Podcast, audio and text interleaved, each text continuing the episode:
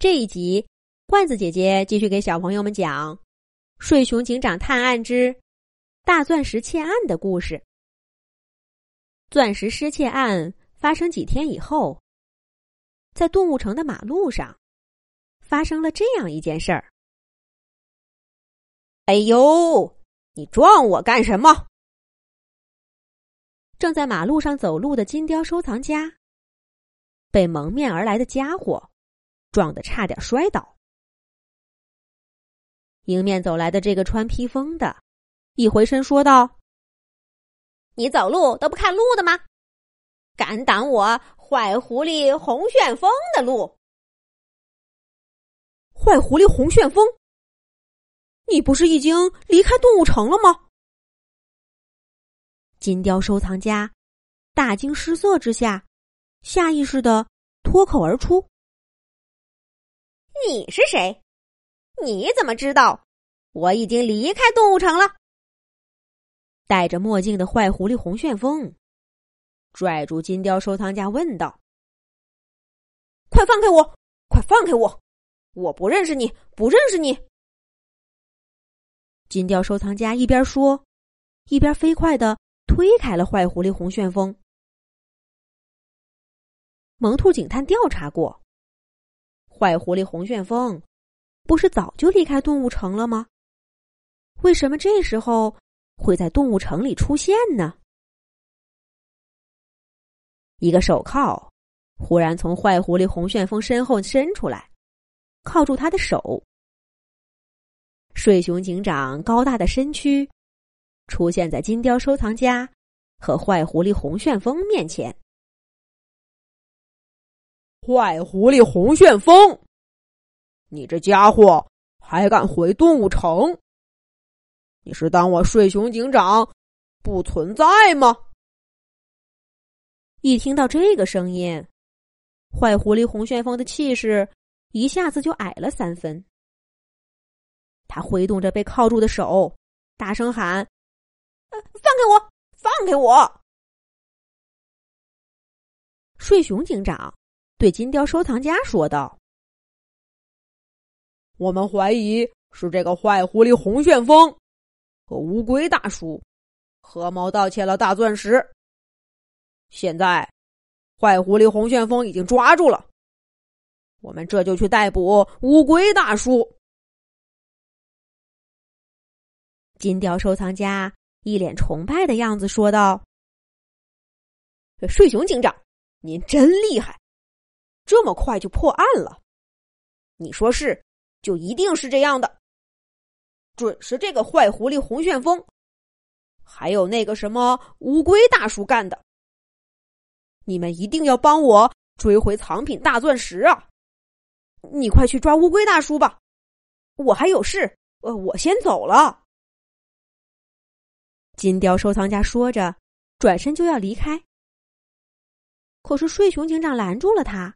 说道：“哎，金雕收藏家，不要着急走嘛！你看看，这是谁？”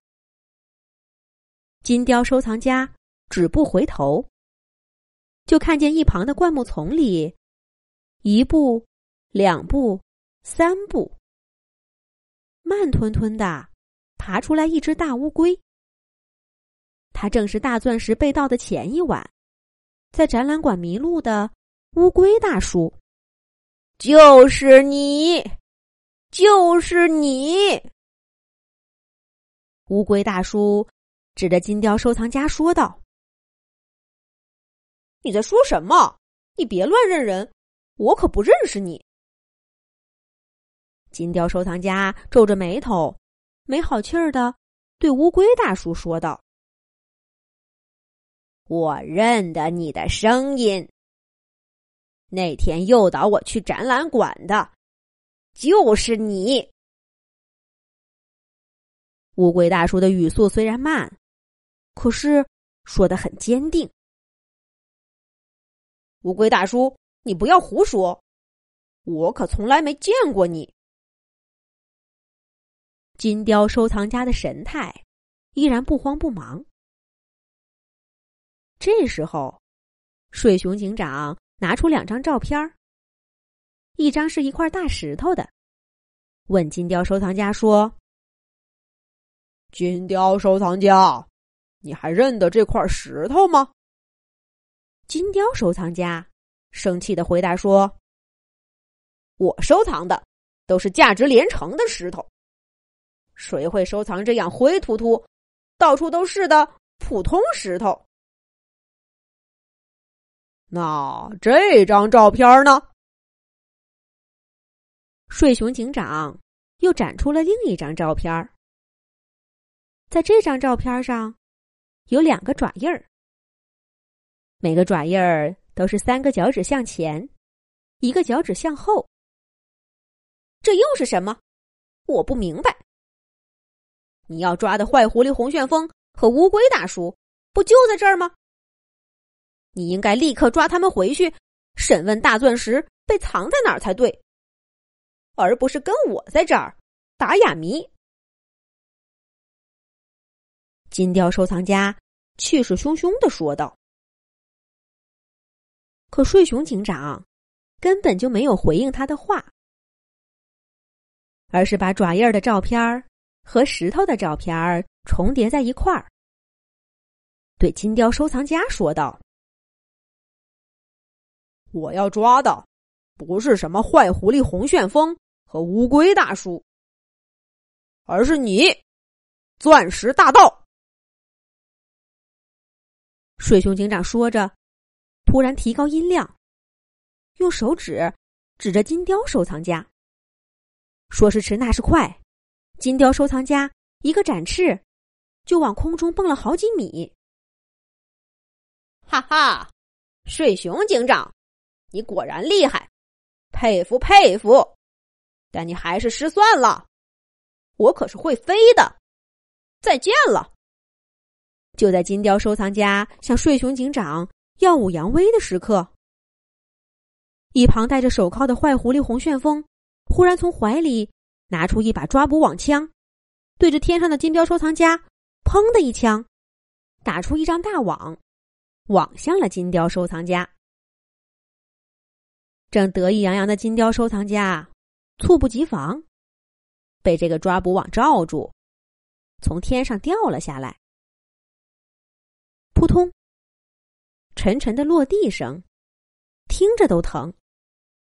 哎呦，疼死我了！金雕收藏家说道。再看看，这哪里有什么坏狐狸红旋风？那个坏狐狸红旋风。